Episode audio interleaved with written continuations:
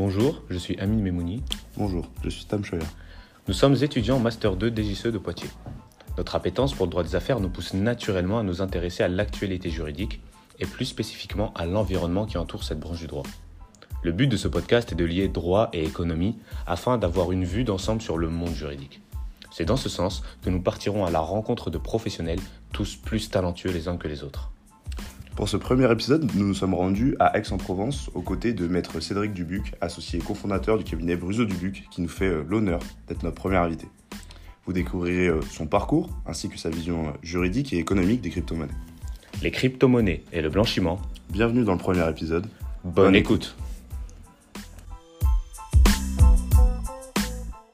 Bonjour maître Dubuc. Bonjour. C'est un honneur euh, de vous avoir comme premier invité. Nous sommes très heureux de faire euh, ce podcast avec vous au sein de vos magnifiques locaux. Alors, euh, comme nous l'avons évoqué, vous êtes associé au sein du cabinet euh, Bruso Dubuc, que vous avez cofondé avec euh, Maître Bruso. Alors, euh, est-ce que vous pourriez euh, vous présenter votre parcours et nous expliquer comment et surtout pourquoi en êtes-vous venu à créer votre propre cabinet? Euh, écoutez, euh, merci de m'avoir, euh, merci de, de- de cet intérêt. Donc, je suis avocat. J'ai prêté serment en 2013. Euh, J'avais vraiment euh, une envie un peu furieuse de- d'embrasser euh, cette profession depuis que j'étais en troisième année de droit. Bon, on peut se raconter un peu a posteriori, mais j'avais vraiment le feu sacré à partir de ce moment-là. Donc, j'ai souhaité prendre le chemin le plus court pour y arriver. Et donc, j'ai prêté serment dès que j'ai pu, après avoir passé le CRFP en Master 1. Et, et puis après une courte collaboration, je, je me suis associé avec Philippe Bruzo un peu par, euh, par un circonstances, puisque euh, lui euh, était associé dans un cabinet, il a connu un, drame familial, je l'ai suivi comme collaborateur et puis assez rapidement comme associé.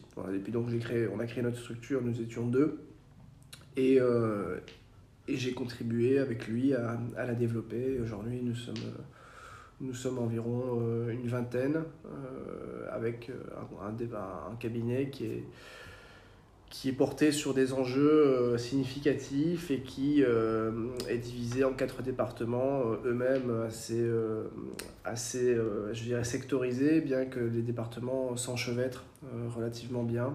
Donc il y a quatre départements, un département de contentieux, guerre économique et restructuring euh, au sens judiciaire, donc droit des entreprises en difficulté. Il y a un deuxième département qui est lié au, aux réorganisations de capital et à l'accompagnement de, PME ETI.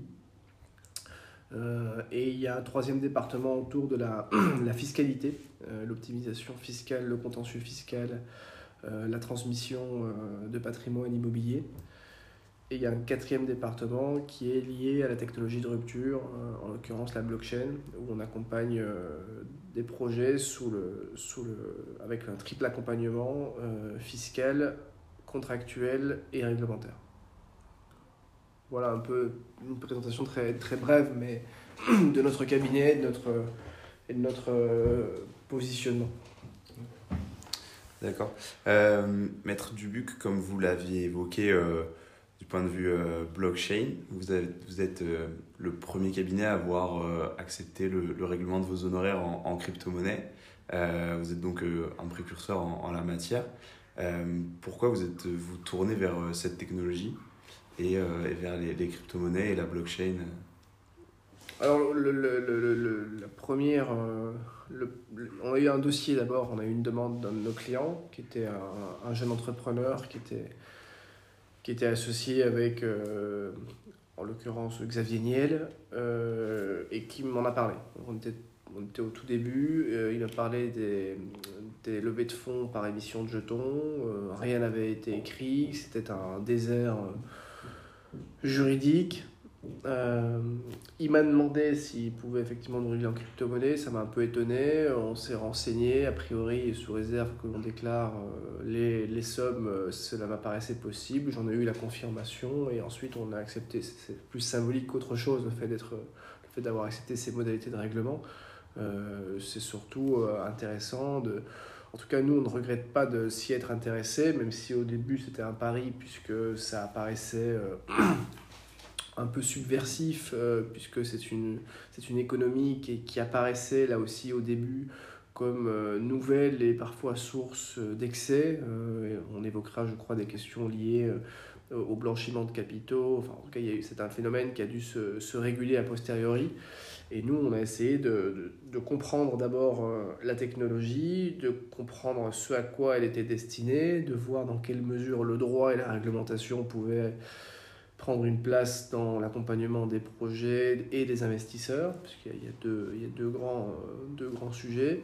Et, euh, et, effectivement, on a suivi cette évolution, on a essayé de participer à la, à la mesure de notre, de notre rôle à, à l'évolution, à l'édification euh, de bonnes pratiques, de règles qui permettent aujourd'hui d'accompagner à nouveau ces, ces, ces, ces, problématiques. Très clair. Euh, est-ce que vous auriez une, définition de la, blockchain à nous donner, à donner à nos auditeurs, euh, peut-être les moins, les moins avertis? Alors oui, enfin, la, définition traditionnelle, c'est que la blockchain est un, quelque part une technologie qui permet finalement d'enregistrer les transactions qui sont distribuées sur un registre partagé. Ça, c'est une définition un peu technique. Euh, je crois que la blockchain, il faut, il faut, il faut, la, la, il faut à mon avis la démocratiser, il faut l'expliquer à mon avis la plus simplement possible. La blockchain, c'est une technologie qui a plusieurs applications et qui permet de transférer euh, de pair à pair, donc euh, d'une personne à une autre, en tout cas d'un portefeuille à une autre, un actif qui peut avoir des propriétés diverses et variées. Ça peut être de la monnaie, ça peut être des titres de société, ça peut être euh, une carte vitale, ça peut être, euh, ça peut être autre chose. Euh, et c'est une technologie qui, à nouveau, permet de transférer des actifs de pair à pair de façon immuable, sans qu'on puisse revenir a posteriori sur l'enregistrement, puisque c'est une technologie qui permet à nouveau de sécuriser les échanges. Et cette sécurisation est techniquement réalisable grâce à une crypto, enfin, un procédé de cryptographie asymétrique et de, de minage euh, qui, euh, en l'occurrence, permet de, d'auto-réguler, quelque part, d'auto-certifier les transactions. D'accord, très clair. Récemment, il y a eu une chute du marché. Euh, le Bitcoin a par exemple perdu 70% de sa valeur entre, entre fin novembre 2021 et, et aujourd'hui. Est-ce que c'est quelque chose que vous ressentez dans euh, le, le, nombre de dossiers que vous avez euh, en relatif à la blockchain, aux crypto-monnaies? Alors, le cours a d'abord globalement très significativement augmenté depuis, euh, depuis l'année 2019. Il n'y a jamais eu aucun actif au monde qui s'est apprécié comme le Bitcoin. Évidemment, il y a dans la mesure où la règle n'est régie que par l'offre et la demande, il y a des effets de hausse et des effets de baisse. Euh, évidemment que le cours de la crypto-monnaie, le cours du, principal qui est le Bitcoin, mais même s'il y en a des centaines d'autres, euh, influence le comportement, je dirais, du marché et donc d'abord des investisseurs qui, lorsqu'elles n'ont pas de plus-value, se tournent moins vers des cabinets dont l'expertise est de gommer, de lisser, ou en tout cas d'anticiper euh, la plus-value future ou la plus-value actuelle. Donc la, principe, il y a une connexion assez forte entre le cours de, du crypto-monnaie, en tout cas sur une année fiscale, et la demande en fiscalité. Ça, ça c'est clair et net. Euh, à l'inverse, il y a eu énormément de demandes euh, de, de, de, la part de détenteurs de cryptoactifs, euh, alors parfois pas uniquement pour la plus-value, parfois pour, les, pour aider les, les déclarants. Euh, mais on a aussi beaucoup de, de, de gens qui n'ont jamais converti leur crypto-monnaie, ont investi dans les premières années et ont finalement, nonobstant la baisse, des, des patrimoines aujourd'hui considérables. Donc, il n'y a, pas, a, pas, a pas de règles. Et, sur le second volet, qui est le, le volet porteur de projets innovants, paradoxalement, on a, eu, on a assisté à un, un peu un phénomène d'épuration euh, du marché qui a, qui a une vertu, c'est de pouvoir justement, euh, je dirais, euh, il y a un peu un phénomène de, darwinisme où les meilleurs projets s'en sortent et les meilleurs projets, du coup, arrivent à éclore dans un environnement qui est un peu euh, dit défavorable, mais qui en, réalité permet aussi aux, petits projets ou aux projets uniquement euh, par une volonté spéculative de, mourir de leur belle mort, ce qui n'est pas forcément un, un, grand drame. Très bien, merci. Donc, euh, désormais, nous allons faire le lien entre les crypto-monnaies et le droit, et plus particulièrement le droit pénal des affaires. Alors bien évidemment, le droit pénal des affaires euh, est une matière très vaste. Donc euh, pour ce podcast, nous avons choisi d'évoquer la lutte contre les cryptoactifs utilisés comme moyen de blanchiment, qui est l'une des préoccupations majeures euh, en matière de politique pénale. Parce qu'en effet, si les produits de luxe ou les comptes offshore sont les facteurs traditionnels du blanchiment d'argent illicite, aujourd'hui les crypto-monnaies deviennent un facteur important dans le système de blanchiment d'argent. Donc est-ce que d'abord vous pourriez nous expliquer ce qu'est le blanchiment d'une manière simple? Ah bah, le blanchiment, c'est une, une opération qui consiste, euh, par une opération, euh, quelle qu'elle soit, à faire, comment dire, à, à, éviter que les fonds qui ont parfois une origine frauduleuse, voire même systématiquement, puissent réintégrer le système bancaire classique. Euh, ça, c'est une opération de blanchiment. Après, vous avez différents types de blanchiment. Vous avez le blanchiment fiscale, par exemple, qui consiste à éluder le paiement, paiement de l'impôt. Euh, vous avez le, le recel, qui est, une infraction associée. Donc euh, le blanchiment en tant que tel, c'est le fait de, faire, de réintroduire dans, le système bancaire ou dans le système financier classique des, le fruit de l'infraction ou, ou le, le, produit de l'infraction. D'accord. Et, et comment les crypto-monnaies sont utilisées comme instrument de blanchiment? Les crypto-monnaies euh, ont une réputation à cet égard euh, peu flatteuse parce que précisément la technologie, euh, non pas anonymise, parce que ça c'est une erreur, mais pseudoise les détenteurs des, des portefeuilles en, crypto, en cryptoactifs. C'est-à-dire que vous avez chaque portefeuille est relié à une clé publique et une clé privée qui sont une succession de chiffres et de lettres.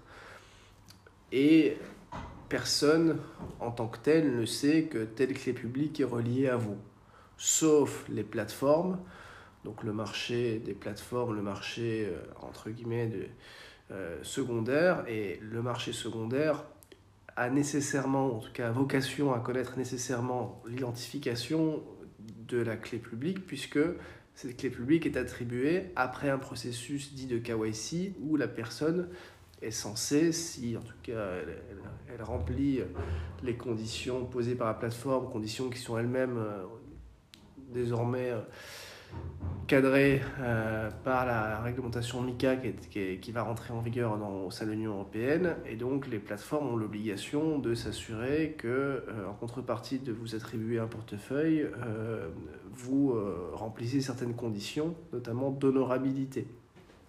Et donc, euh, finalement, c'est une, ce n'est pas une anonymisation, c'est une pseudoisation. Et si vous faites le choix de stocker vos crypto-monnaies euh, au sein de ces plateformes, eh ben, ces plateformes connaissent votre identité. Mais il y a également la possibilité, il faut quand même l'évoquer, de conserver ces cryptoactifs euh, sur des clés USB qui sont, entre guillemets, ce qu'on appelle des cold wallets, donc des, des, des portefeuilles dits froids puisque non connectés. Et à partir du moment où ils ne sont pas connectés, euh, vous pouvez les stocker sur une clé USB qui peut être euh, elle-même stockée dans un coffre-fort, euh, le cas échéant. Et là, pour le coup, la technologie permet en tant que telle de, un peu à l'instar des espèces hein, traditionnellement, de ne pas révéler finalement l'identité du, je dirais, de celui qui, qui les conserve par devers lui. Voilà. D'accord. Donc, euh, comme vous l'avez évoqué, l'une des caractéristiques des cryptoactifs, c'est son opacité. Mais... Alors, c'est pas son opacité, parce que toutes les transactions sont inscrites sur un registre et sont immuables. Donc, vous pouvez, à partir du moment où vous reliez une personne à son portefeuille, savoir toutes ces transactions et quelque part tracer, d'ailleurs de façon beaucoup plus transparente que le système bancaire, les transactions. Donc, il n'y a pas d'opacité sur les transactions. Il y a un phénomène de pseudoisation qui peut être utilisé et qui a été utilisé par une fraction euh, du grand banditisme, mais le grand banditisme a bien d'autres moyens pour blanchir son argent et aujourd'hui, il faut reconnaître que la, proportion d'argent blanchi je, représente de mémoire aux dernières études moins de 0,05%. Donc on est sur des sommes quand même aujourd'hui qui sont excessivement marginales et réduire les crypto-monnaies à un système de blanchiment me paraît être un raccourci euh, bien étroit, bien, bien que cette technologie à nouveau permet de garantir la, la protection aussi des, des données et la protection évidemment de, du bénéficiaire qui peut effectivement s'abriter derrière cette technologie pour ne pas euh, voir son nom apparaître et ne pas non plus voir, euh, enfin ne pas non plus que le régulateur ou l'État associe nécessairement son compte à toutes les transactions qui doivent euh, être déclarées en fonction des règles qui régissent le dit pays. D'accord, mais en pratique, cette pseudo-imisation, elle pose pas de problème en termes de preuve d'infraction? Bah, preuve d'infraction, ça suppose qu'il y a une infraction. Euh, donc, euh, en tant que tel, euh, à partir du moment où vous, pouvez tout à fait convertir vos euros que vous avez, que vous avez gagnés loyalement en cryptoactifs, ces cryptoactifs sont attachés à votre compte. ce compte-là peut être déclaré ou doit être déclaré selon les cas à l'administration fiscale, a fortiori si vous avez réalisé une plus-value, plus-value qui naissent lorsqu'il y a euh, ce qu'on appelle un cash out ou une cession à titre onéreux, en tout cas une conversion en monnaie fiduciaire lorsque cette transaction a généré une plus-value. Donc vous êtes parfaitement en règle euh, à partir du moment où vous respectez ces règles-là. Donc après, euh, l'idée de après je dirais la situation qui pourrait effectivement apparaître comme euh, comme problème comme comme comme potentiellement utile d'un point de vue pour, je me mets à la place du délinquant c'est un exercice c'est un rôle de composition mais qui effectivement me permet, si vous êtes délinquant aussi, de vous virer une somme de sorte à ce que personne soit informé la blockchain permet effectivement de réaliser cette transaction. Après cette transaction, vous, si je vous verse 2 euh, millions d'euros sur votre compte en équivalent, enfin, l'équivalent en, cryptoactif, cette somme-là, euh, vous pourrez utiliser que, que, que, dans un certain circuit, puisque vous devrez vraiment la convertir. Aujourd'hui, il y a certains, certains, certains, certains, certains vous ne pouvez pas acheter une maison aujourd'hui en cryptoactif, en tout cas en France, c'est compliqué, et, et, vous devez quand même déclarer, et, et, et les il y a une obligation de vérification aussi euh, de la part des plateformes de vérifier d'où vient l'argent lorsqu'il y a des opérations de conversion. Donc euh, c'est euh, c'est pas non plus totalement la panacée. D'accord, c'est clair. Et pour finir, euh, est-ce que vous pourriez nous dire les principaux points à connaître lorsqu'on souhaite investir en tant que particulier dans, dans le crypto? Alors je me garde bien de, de, de donner conseils en investissement, ce n'est pas mon métier. Euh, je, n'ai aucune espèce de, compétence là-dessus, je me refuse euh, à le faire. Euh, je pense qu'il y a des gens qui sont bien plus, bien plus sachants que moi sur ces questions-là et, et je, par scrupule et par respect aussi pour, pour la, difficulté que ça peut représenter, je, me, je, garderai bien de faire des conseils en investissement. Je ne l'ai jamais fait, je, crois que je ne le ferai jamais, même dans un cercle très proche, parce que je, crois que c'est quand même, il y, a une forme de, il y a un aléa qui est excessivement important, à part euh, si vous êtes, euh, si vous intéressez à à la politique monétaire au niveau macroéconomique et que vous investissez sur les principales crypto-monnaies, Bah là, vous, vous, misez sur un phénomène de rareté euh, futur par rapport à, par rapport à cet actif-là qui euh, s'apprécie ou se déprécie enfin, en, fonction des, prévisions que vous faites. Mais je n'ai pas de, pas, pas de, de, de, de conseils à donner à ce niveau-là. Et, euh, et d'un point de vue juridique, est-ce que vous auriez des, des, des, points à, à, à, voir à l'esprit de type, il me semble qu'il y a une obligation de déclarer ces comptes détenus sur des plateformes euh, à l'étranger, des choses comme ça, ou fiscalement, euh, vous l'aviez dit tout à l'heure, lorsqu'on convertit euh, les crypto-monnaies en monnaie fiat, voilà des, petits points à avoir à l'esprit quand on investit en crypto-monnaie, des points juridiques. Alors, je crois que si vous, si vous êtes juriste et que vous vous intéressez à ces questions, à mon avis, il, y a, il faut faire essentiellement deux choses. La première, c'est bien connaître la technologie. Et là-dessus, je, je pense qu'il y a un, des ouvrages que je trouve euh, vraiment excessivement bien, bien, bien ficelé, c'est l'ouvrage de Primavera de Filippi sur la blockchain, qui est vraiment qui est chercheuse au CNRS et qui, qui c'est un ouvrage qui est, qui est, accessible mais qui est technique sans, sans être non plus assommant. Et le deuxième, effectivement, le deuxième conseil, c'est de s'intéresser euh, à, toutes les, à tous les frottements entre le droit et la technologie. C'est une technologie qui a été créée quelque part pour, euh, historiquement par la cyberpunk pour échapper à la réglementation. Mais aujourd'hui, on s'aperçoit que la réglementation prend le dessus et notamment concerne l'aspect fiscal, c'est ce que vous évoquez, concerne la partie dite compliance, donc l'obligation de déclaration et la lutte contre le blanchiment, concerne la partie, la réglementation et notamment les, les enregistrements PSAN ou les agréments qui sont susceptibles d'être demandés en fonction de la, nature du jeton qui est émis ou qui est conservé par les acteurs. Et, euh, maîtriser cela, ça ne doit pas non plus faire, euh, quelque part, exonérer le juriste de, de, sa capacité à maîtriser d'autres domaines, comme le droit des sociétés, le droit des contrats, le, financement. Et en, et cumulant la fiscalité, le contrat, le droit des sociétés et le financement, on arrive à, à commencer à donner un conseil à peu près pertinent à des clients qui sont en général assez, euh, assez stimulants, assez vifs et qui, qui, ne, qui, ont, qui, sont en général très ambitieux et, et, qui maîtrisent, eux, euh, certains, certains, certains aspects de ces technologies. Il faut parfois les rappeler un petit peu à l'ordre. D'accord, très clair.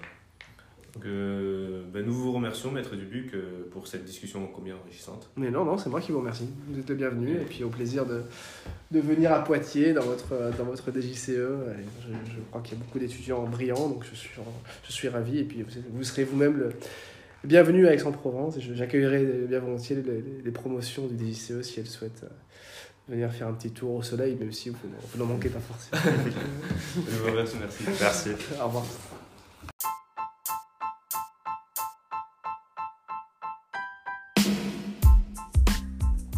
Le marché crypto a donc connu des heures mouvementées. Mais comme l'a très bien dit Maître Dubuc, cela permet un assainissement de l'écosystème, les projets véritablement innovants et viables étant privilégiés par les investisseurs. Les difficultés du marché, notamment causées par la faillite de FTX, alors deuxième plateforme d'échange au monde derrière Binance, ont notamment conduit les gouvernants à agir pour réglementer le secteur. Inspirés par cette faillite, causée par des agissements douteux de ses dirigeants, les parlementaires français ont voté un renforcement des conditions pour obtenir l'enregistrement en tant que prestataire d'actifs numériques. Ces prestataires devront désormais présenter des garanties de lutte contre la corruption.